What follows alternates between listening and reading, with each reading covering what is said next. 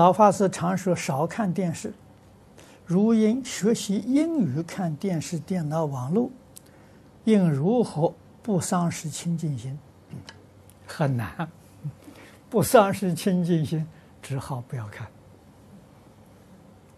哎，而且实在讲啊，年轻人在学生的时代，啊，学习英语还还情有可原。中年以上学佛了，再学这个就没有意思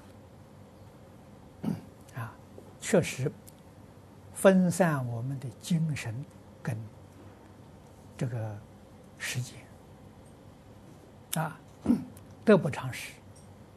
啊，我们接触佛法这么多年，了解了这个世界，第一桩大事就是念佛求生净土，没有比这个更大的。